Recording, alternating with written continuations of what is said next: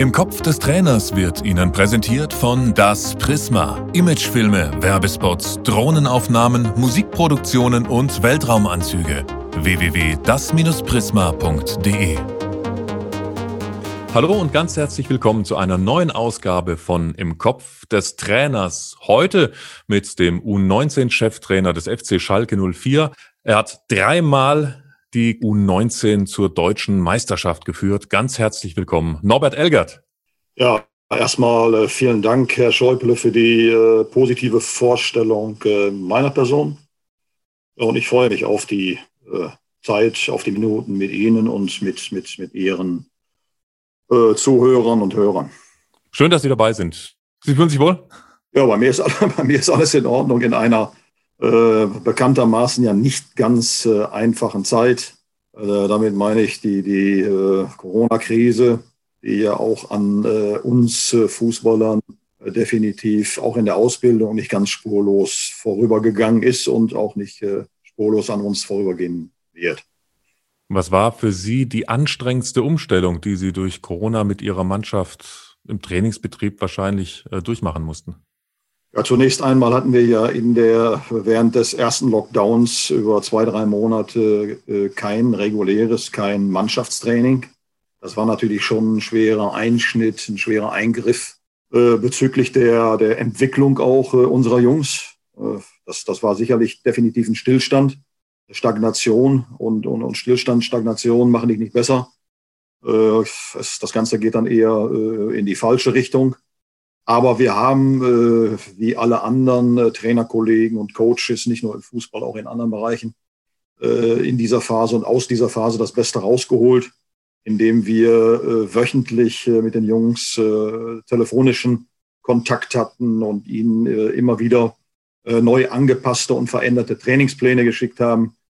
Was den Ausdauerbereich betrifft, die Kräftigung, Stabilisation, ähm, aber auch viele, viele, viele Übungen im, im Technikbereich. Jeder von Ihnen hat ja zu Hause einen Fußball, sodass sie sich schon, schon fit halten konnten, Ausdauererhaltung betreiben konnten, äh, Krafterhaltung betreiben konnten, Erhaltung des Ballgefühls. Aber wir haben ihnen auch äh, eine Menge andere Aufgaben mit, mitgegeben aus dem Bereich der Videoanalyse, kognitive Dinge und so weiter. Inwieweit konnten Sie dann auch überprüfen, ob Ihre Trainingsziele dann in dieser Phase erreicht wurden? Ja, wir haben da schon ein großes Vertrauen äh, zu unseren Spielern. Das ist ja eine Grundvoraussetzung, äh, dass äh, unsere Spieler, ja, dass wir ihnen vertrauen können und dass ihre Eigenmotivation so groß ist bei den Zielen, die sie haben, äh, dass wir uns dann auch darauf verlassen können, dass sie ihr Programm durchziehen. Es ist ja so, dass, dass äh, unser Club entsprechende Ziele hat, äh, was unsere Jungs betrifft. Wir haben Mannschaftsziele. Jeder von den Jungs hat persönliche große Ziele und daraus äh, resultiert eben unser Training, aber auch dann eben das, das, das, das Vertrauen in sie, äh, dass, dass, dass wir einfach erwarten, dass sie ihr Programm durchziehen. Äh, und ja, das kann man sicherlich mal von abweichen. Man kann mal ein bisschen weniger machen, man kann mal ein bisschen mehr. Aber wir sind sicher, die Jungs haben das so durchgezogen, wie wir es vorgegeben haben. Mit Abweichungen, mit, mit Kreativitätsspielraum auch da. Das eine oder andere im Bereich Videoanalyse ist dann von unserem Videoanalysten äh, Michael Eppers zwischendurch auch mal überprüft worden. Aber nicht, äh, um, um, um jetzt äh, Oberlehrer zu spielen oder zu schauen, macht ihr das jetzt wirklich, sondern wie ist der Stand, wie weit gehen die Jungs mit? Sodass wir auch aus dieser Phase, ja, das ist eine riesen Herausforderung für uns alle, nicht nur im Sport, da das, das Bestmögliche gemacht haben und es auch als Herausforderung, als Chance gesehen haben und nicht unbedingt das Problem, in den Vordergrund gestellt haben. Sie haben Eigenmotivation angesprochen. Motivation im Allgemeinen wird auf jeden Fall im Rahmen dieses Interviews noch ein Schwerpunkt sein. Ich möchte zunächst aber beginnen, mit Ihnen über Ausbildung und Talentförderung beim S04 zu sprechen. Sie haben Talente gehabt wie Mesut Özil, Julian Draxler, Manuel Neuer, Benedikt Hövedes, Leroy Sané und viele, viele andere, die es dann geschafft haben, nicht nur Profis zu werden, sondern teilweise auch ja wirklich Fußball-Superstars zu werden. Von welchem Spieler oder von welcher Situation von einem ehemaligen U19-Spieler, aus dem später ein Star wurde, bleibt Ihnen noch die präsenteste Erinnerung? Ja, manchmal sind das so Dinge, die, die gar nicht auf dem Platz äh, sich abgespielt haben. Ähm, jetzt ohne lange zu überlegen, äh, fällt mir da sofort Benny Hövedes ein, äh, der der noch bei mir in der U19 war, aber schon seinen ersten Profivertrag unterschrieben hatte für die kommende Saison.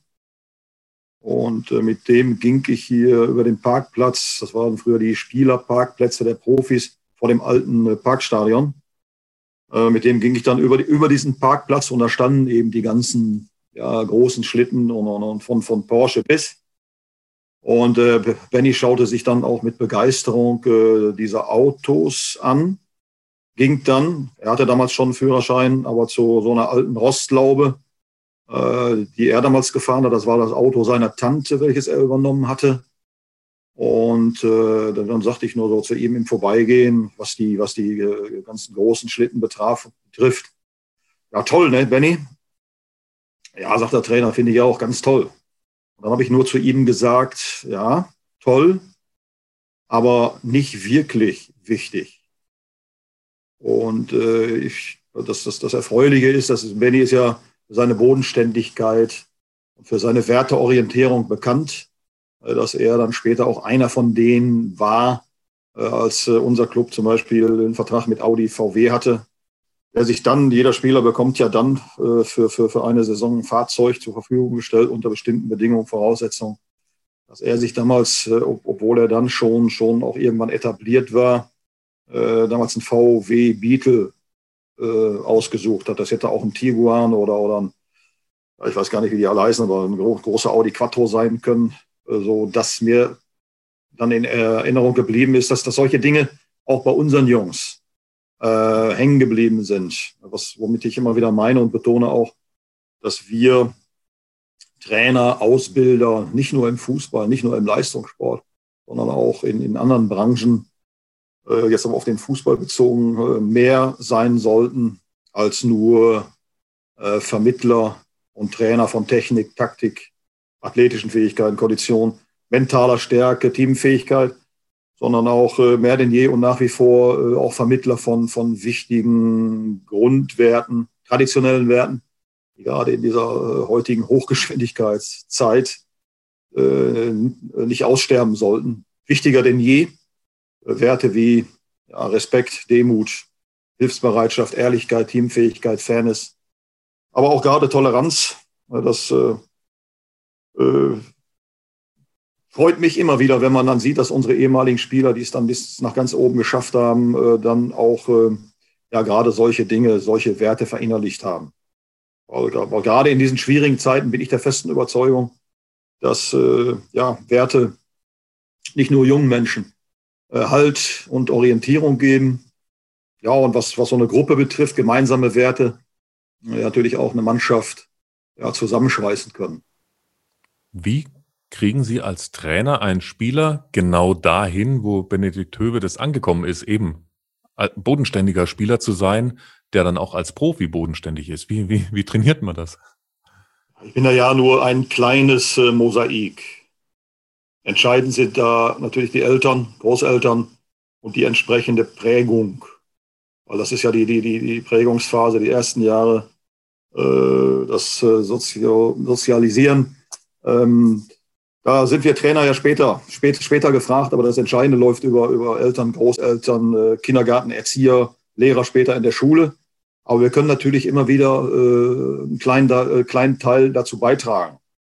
Und äh, ich halte es für enorm wichtig, dass äh, gerade angehenden Fußballprofis, die, wenn sie es mal schaffen sollten, das sind ja auch die wenigsten, die es schaffen, aber wenn sie es mal schaffen sollten, äh, ja, in der Gesellschaft einen unglaublichen Status haben, die wahnsinnig viel Geld verdienen, teilweise mehr Geld verdienen äh, als alle Generationen äh, zuvor, die in den schönsten Stadien der Welt und hoffentlich bald wieder auch vor vollen Stadien spielen dürfen. Also sie haben so viele Privilegien und so viele Möglichkeiten. Ähm, und gerade deswegen ist es so wichtig, äh, dass sie ihr, ja, und damit meine ich eben Demut, zum Beispiel den Wert Demut, dass sie demütig bleiben. Und äh, Demut ist nicht fehlender Mut, sondern ist für mich eigentlich nur das, äh, die, die, die vollständige Abwesenheit von, von Arroganz, sage ich mal. Dass ihnen also bewusst ist, dass sie ihr sportliches Talent, ihr Fußballtalent nicht über andere Menschen erhebt, äh, nicht, nicht über äh, ihr Talent ist nicht höher einzuschätzen als das eines Handwerkers, Ingenieurs oder Arztes, nur weil sie eben in der Öffentlichkeit stehen und weil sie, weil sie entsprechend äh, viel Geld sehr früh verdienen. Und äh, ja, das ist wichtig ist da natürlich auch immer, dass wir, dass wir Coaches, dass wir Trainer äh, auch mit äh, gutem Beispiel vorangehen, dass wir, dass wir da auch, auch den Mut haben, Vorbild zu sein. Das fängt ja schon damit an, aber du musst natürlich auch leben, mit ihnen besprechen. Ähm, das fängt an, wenn wir in einem Hotel sind und sind dann sind zum Beispiel im Trainingslager mal im Hotel mehrere Tage. Oder wir sind auf Reisen und sind in einem Hotel. Dann ist es äh, absolut selbstverständlich zu verinnerlichen, dass wir uns da korrekt verhalten, dass wir gegenüber den Hotelangestellten, gegenüber der Reinigungskolonne äh, respektvoll uns verhalten, dass so einfache Worte wie Danke, Bitte, äh, Guten Morgen, auf Wiedersehen eine, eine große Wirkung haben können. Ähm, ja, und, und, und. Äh, also mu muss man das den A-Jugendlichen tatsächlich dann auch noch sagen? Man muss da schon manchmal noch ein bisschen nachhelfen. Ja, aber du musst es vor allen Dingen auch vorleben, weil äh, die Spieler beobachten uns natürlich auch. Und viele Dinge gehen da natürlich über, über die Beobachtung, über die unbewusste Schiene. Und äh, viele, viele bringen es natürlich mit. Aber es ist heute häufig äh, keine Selbstverständlichkeit mehr, muss es aber, muss es aber immer noch sein. Ein weiteres Beispiel ist hm, das Prinzip äh, einigermaßen besenreine Kabine. Dass wenn wir unsere Kabine verlassen, dass die hinterher, dass wir der, der Reinigungskolonne, ich formuliere es jetzt mal so ein bisschen drastisch, da keinen Saustall hinterlassen. Auch das hat was mit Respekt zu tun. Dass wir unser Wohnzimmer, das ist ja unser Wohnzimmer, wo wir uns umziehen, das ist unser Wohnzimmer, ob wir nur zu Hause sind oder auswärts, dass wir die Kabine entsprechend korrekt und, und, und sauber hinterlassen. Ich glaube, all diese Dinge, die gehören zur Ausbildung genauso dazu wie, wie, wie eben Technik, Taktik und die athletischen Fähigkeiten. Kön könnte man ganz lange darüber sprechen, aber nur so ein paar Beispiele. Und das macht mich schon, schon auch ein bisschen, ich will nicht sagen stolz, es freut mich sehr, äh, dass unsere Jungs das, äh, ja, im Grunde genommen alle verinnerlicht haben. Und das Prinzip einfach auf dem Teppich bleiben, bodenständig sein, bodenständig bleiben und vor allen Dingen dann auch sicherlich äh, später dann ein bisschen was zurückgeben von all dem Guten, was man, was man so äh, erfährt und sich erarbeitet hat sicherlich auch. Gab es da auch eine lustige Anekdote, an die Sie denken, als Sie versucht haben, genau diese Gedanken den Spielern zu implementieren und dann Spieler irgendwie dann doch irgendwie instinktiv was ganz anderes gemacht hat, weil er was ganz anderes gewohnt war? Äh, Mensch, Mensch ist eben, wir, wir sind alle bequem. Ne? Und das hat auch was mit Motivation zu tun. Und wir neigen alle, schließe ich mich auch nicht aus, in bestimmten Situationen auch immer wieder mal zu äh, Bequemlichkeit. Das, das, das kommt immer mal wieder vor, ne? dass, äh, dass wir, wir müssen sicherlich alle zwei, drei Monate das auch wiederholen mit der Kabine zum Beispiel. Und wenn wir es zwei, dreimal ansprechen, die Jungs stehen ja auch dahinter. Das ist ja, das, das, das sind ja auch, auch Werte, die sie selber auch leben wollen. Das sind ja auch Dinge, die ich jetzt nicht aufoktroyiere äh, ne, und, und, und aufdiktiere. Äh, sie, sie stehen schon dahinter und das sind Dinge, die wir auch gemeinsam beschlossen haben. Und wenn, die, wenn das dann nicht so funktioniert und wir haben das sprechen dann zwei, dreimal darüber äh, und es funktioniert immer noch nicht, dann kann es natürlich schon mal sein, dass wir dann auch mal eine Trainingseinheit zum Beispiel einschieben, äh, die mm, etwas intensiver ist um äh, ja, das, das äh, Erinnerungsvermögen der Jungs, die Dinge, die wir abgesprochen haben, dann noch mal ein bisschen aufzufrischen. Das heißt, den Trainern, die, die jetzt zuhören und ihr an ihren Lippen förmlich kleben, weil sie eben dankbar sind für die Tipps äh, eines Profitrainers, würden Sie denen auch sagen, in der Kreisliga sollte man genauso nach dem Spiel auch als Gastmannschaft die Kabine aufräumen? Das muss natürlich jeder Trainer für sich entscheiden, aber ich halte solche Dinge für selbstverständlich. Dann nimmt man sich einmal am Besen, fragt vorher, können wir den haben? Und es ist ja auch so, so, so, ja, man, man ist ja Gast. Und gerade dann, äh, wenn ich irgendwo Gast bin, äh, zu Hause natürlich auch, dann ist es einfach eine Selbstverständlichkeit dem Gastgeber gegenüber, aber auch wieder da der Reinigungskolonne, äh, dass man, dass man da schon so ein bisschen vorarbeitet und die Kabine in etwa, das gelingt uns auch nicht zu 100 Prozent, da wird geduscht, da werden nochmal Schuhe abgeklopft, was eigentlich nicht sein soll. Äh, die Kabine in einigermaßen so zu hinterlassen, wie, äh, wie vorher, wie sie vorher auch aussah. Halte ich eigentlich für selbstverständlich und das hat mit der Liegenzugehörigkeit gar nichts zu tun. Sie haben den Begriff nicht benutzt. Sie haben das eloquent und elegant umschrieben, aber ich nenne es knallhart Straftraining. Wie sieht so eine Trainingseinheit aus? Straf, ja, den Begriff Straftraining äh, mag ich eigentlich gar nicht so. Das ist man, sind dann eigentlich eher erzieherische Maßnahmen. äh, ist, ist, ist, so ähnlich, ja. Das ist, ist, ist einfach dann mal äh, so nach dem Prinzip. Ich glaube, Hüb Stevens hat es früher mal so gesagt, wenn die Spieler das äh, in ihren Kopf nicht reinkriegen, dann eben in die Beine. Das kennt ja jeder Trainer. Dann macht mal, ja, es ist den Spielern aber schon zu erklären, warum wir das machen. Es ist so keine Bestrafung, es soll einfach noch, äh, nur noch mal daran erinnern.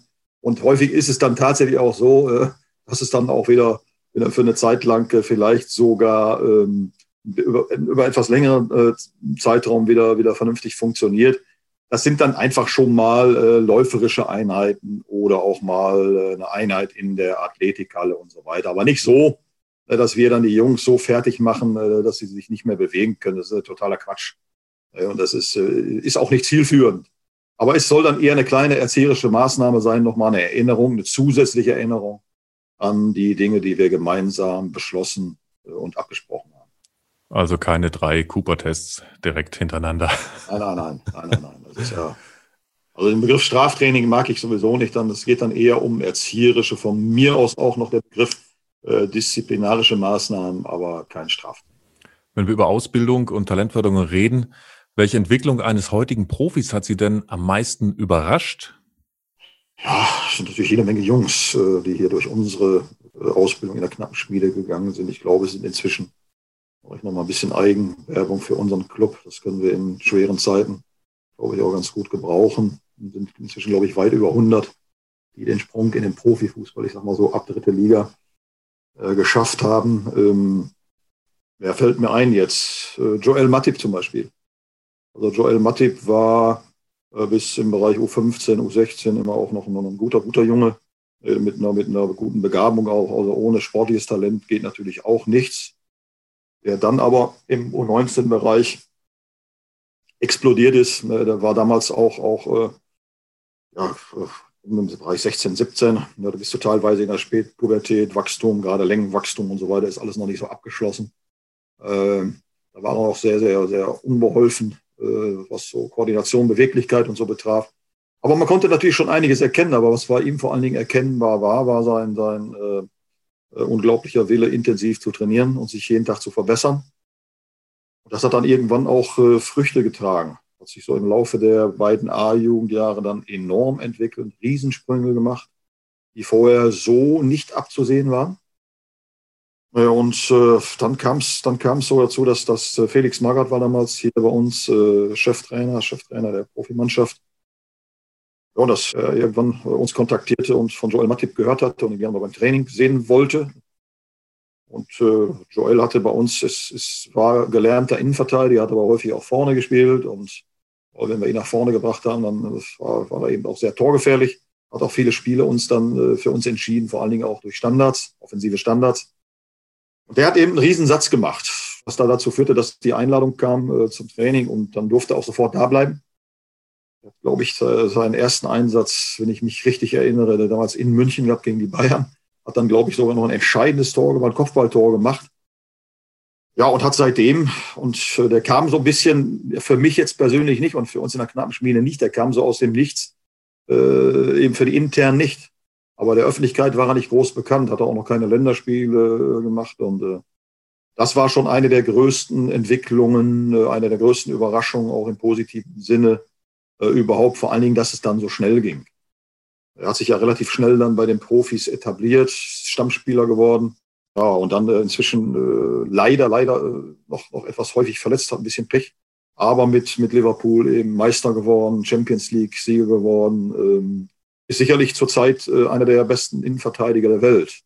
Also das damals abzusehen, wenn mich da heute einer fragt, dann hätte ich gesagt, oh, ich traue dem Joel sicherlich irgendwann mal den Sprung in den Profifußball zu. Aber dass es so schnell gehen würde und dass er dieses Niveau erreichen würde, war sicherlich nicht unbedingt äh, abzusehen.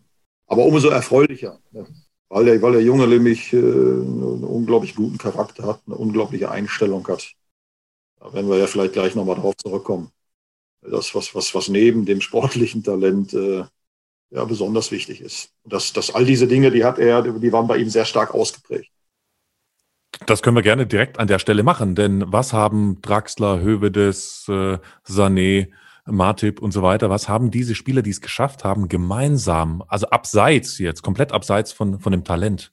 Was zeichnet die ganz besonders aus? Ja, Das wird sicherlich ein bisschen länger, länger dauern. Ich, ich, ich setze mal an. Äh, sportliches Talent. Also, was ist Talent überhaupt? Ich versuche es mal auf, so ganz kurz auf den Punkt zu bringen. Das ist eigentlich eine, eine, eine herausragende Fähigkeit auf einem bestimmten Gebiet. Wie immer es dazu gekommen ist. Denn ich glaube nicht, dass irgendjemand schon als, äh, als fußballerisches Talent auf die Welt gekommen ist, der entsprechend geboren wurde und konnte schon Fußball spielen. Ich konnte das nicht. Alles, alles äh, wurde ja erlernt und jedes Talent entfaltet sich nur durch Betätigung. Es gibt natürlich tatsächlich natürlich auch viele Spielsportler oder auch Sportler in anderen Sportarten, die da eine höhere Begabung haben. Aber die sportliche Begabung, egal wie sie jetzt entstanden ist, die ist ja auch durch Training entstanden und nicht durch nichts. Die ist ja nicht auf der Couch entstanden, sondern durch Fußballspielen auch, äh, ist Grundvoraussetzung. Aber dieses, dieses sportliche Talent, ja, stell dich nur ins Fenster zum Profifußball, stell dich nur in die Tür zum Profifußball. Und äh, erst äh, Dinge wie zum Beispiel äh, Einstellung, äh, Einsatz, Anstrengungsbereitschaft äh, über einen ganz, ganz langen Zeitraum bringen dich durch diese Tür. Äh, ich kann nichts auf den Punkt bringen. Also du brauchst, du brauchst auch ein Talent dafür, dein Talent zu nutzen. Du brauchst auch ein Talent dafür, äh, Schwierigkeiten und Hindernisse zu überwinden. Du brauchst auch ein Talent dafür, äh, nach, nach dem Hinfallen immer wieder so schnell wie möglich aufzustehen äh, und so weiter. Äh, was viele von den Jungs auch mitgebracht haben, war eines der wichtigsten Kriterien. Das haben nicht alle. Man kann diese Dinge natürlich auch ausbilden und trainieren und unterstützen, aber viele, viele der Jungs, die es nach ganz oben geschafft haben, hatten auch äh, sehr früh eine große mentale Stärke. Eines der wichtigsten Kriterien, wenn du, wenn du ganz nach oben kommen willst. Und mit mentale Stärke meine ich eigentlich immer wieder nur, dass du dann gut bist, dass du dann stark bist, wenn es drauf ankommt. Wenn hier einer von den Jungs in die Arena läuft, jetzt ohne oder mit Zuschauer, auch aktuell ohne Zuschauer, ist der, ist, ist der Druck nach wie vor. Der ist individuell, aber ist schon immens. Äh, dass du dann eben in der Lage bist, Spitzenleistungen zu bringen, wenn es drauf ankommt, wenn so ein Bundesligaspiel zum Beispiel angepfiffen wird. Und das haben eben viele, viele von denen, die durchgekommen sind, äh, ja schon in der U19 sehr stark äh, ausgeprägt gehabt. Wenn jetzt ein Kreisliga, Bezirksliga-Trainer, der vielleicht ein 12, 13, 14-jähriges Megatalent in seinem Dorfverein hat, aber der nächste Bundesligist oder Zweitligist oder das nächste NLZ ist äh, A, von der Distanz her einfach so weit weg oder B, vielleicht ist der Spieler noch nicht so weit in ein Bundesliga-Nachwuchsleistungszentrum zu kommen. Wie kann der Kreisliga-Bezirksliga-Trainer sein Supertalent am allerbesten fördern? Schwierige Frage, aber da ich mich auch im Kreisliga-Bereich als Trainer vor gut 25 Jahren bewegt habe oder auch schon äh, als 16-jähriger E- und D-Jugendmannschaften gecoacht und trainiert habe, kenne ich mich da immer noch ein bisschen mit aus und, und äh, habe da sicherlich den einen oder anderen Ansatz. Wenn ein Junge 12, 13 ist und der ist irgendwo auf dem Dorf, dann ist äh, der, der Trainer natürlich für ihn, für ihn, für ihn ganz, ganz wichtig und sehr entscheidend. Und dass, dass es möglichst Spieler gibt in seiner Mannschaft, die äh, auch schon ein sehr hohes Niveau haben. Also du musst dann schon, schon richtig, richtig gutes Training anbieten, auch häufig. Wie gesagt, also jedes Talent entfaltet sich nur durch Betätigung. Wenn du jetzt bei einem kleineren Verein bist, habe ich größten Respekt vor, denn alle Spieler ja, kommen ja daher. Da bin ich ja auch groß geworden bei einem kleineren Verein. Das ist die Basis. Aber wenn ich jetzt nur zwei, dreimal in der Woche eine Stunde, anderthalb trainiere, dann ist es kaum möglich, mein Talent zu entwickeln und zu entfalten. Also im Grunde genommen brauchst du genau wie früher fast, fast tägliches Training, äh, gezieltes, intensives, intelligentes Training. Brauchst, du brauchst gute Trainer und unter guten Trainern verstehe ich vor allen Dingen äh, Trainer, ja, die, die eine hohe Begeisterungsfähigkeit haben, die selber begeistert sind. Denn nur eine Kerze, die brennt, kann das Feuer weitergeben. Also das ist ganz entscheidend. Und das, das sind meist die Trainer auch, die, die, die, die äh, bei kleineren Vereinen arbeiten, dass, dass, dass, dass, die, dass die brennen wie Fackeln. Das ist, das ist super. Du brauchst aber auch gute Mitspieler. Du brauchst häufiges Training, du brauchst gutes Training, äh, qualitatives, äh, qualitativ hochwertiges Training. Du brauchst aber möglichst auch viele, viele gute Mitspieler, damit das Trainingsniveau überhaupt hoch sein kann. Da geht es ja dann auch um, um Aktionsgeschwindigkeit, um, um, um äh, wenn, wenn es Spielformen gibt, wenn es da zu viele Bremsen gibt in der Mannschaft, und das meine ich jetzt überhaupt nicht negativ, das, ist, das Gefälle ist dann nun mal, wenn da ein Topspieler ist, ist das Gefälle wahrscheinlich jetzt äh, ihm gegenüber riesig groß. Dann ist es sicherlich schwer, äh, sich so zu verbessern, wie du dich verbessern müsstest, äh, um, um, um eben weiterzukommen, um, um den nächsten großen Schritt zu machen. Da bieten sich dann vielleicht schon mal so Kombinationen an, ja, zwischen dem Vereinstraining zwei, dreimal in der Woche und vielleicht mindestens ein, zweimal in der Woche vielleicht bei einem größeren Verein trainieren, wo gar nicht mal unbedingt bessere Trainer sind, aber bessere Mitspieler. Das ist schon wichtig, dass das Spielniveau, dass das Trainingsniveau in den einzelnen Übungs- und Spielformen hoch ist, um den nächsten Schritt machen zu können.